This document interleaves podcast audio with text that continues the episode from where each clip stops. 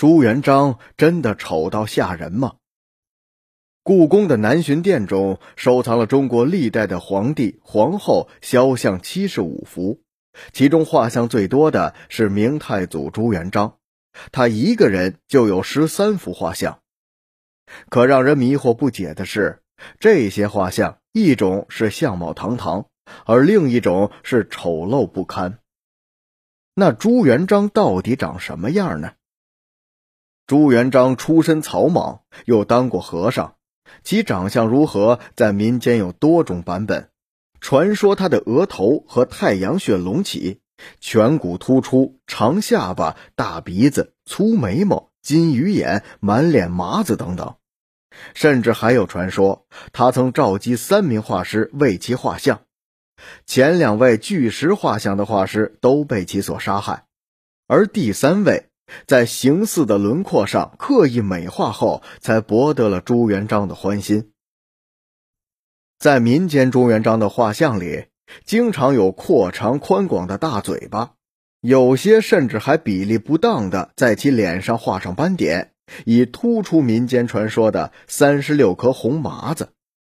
这些图像线条粗陋，有的服饰冠带都不符合明朝的规制。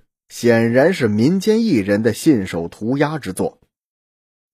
真正的朱元璋长相极有可能是面貌一般，但有些特征较为独特，譬如大嘴巴等，都让人印象深刻。民间的画像只不过是夸大了这个特征而已，就像是现代人的漫画版。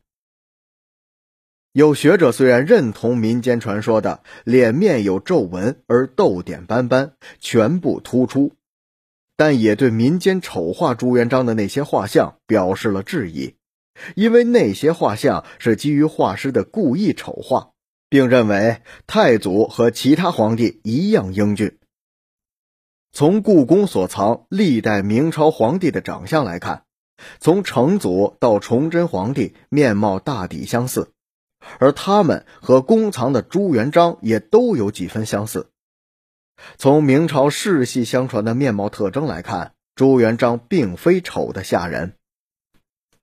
统治者都想给后人留下个好印象，朱元璋当然也不愿意自己在后人眼中成为一个丑陋的皇帝。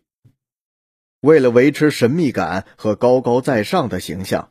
中国历代统治者都很少出现在公众面前，与百姓进行沟通交流，但是这种做法往往适得其反。接触不到真相的大众，常常会根据一些道听途说的小道消息，加上大量的想象，在市井之间随意塑造统治者的形象，于是朱元璋就这样背上了丑名。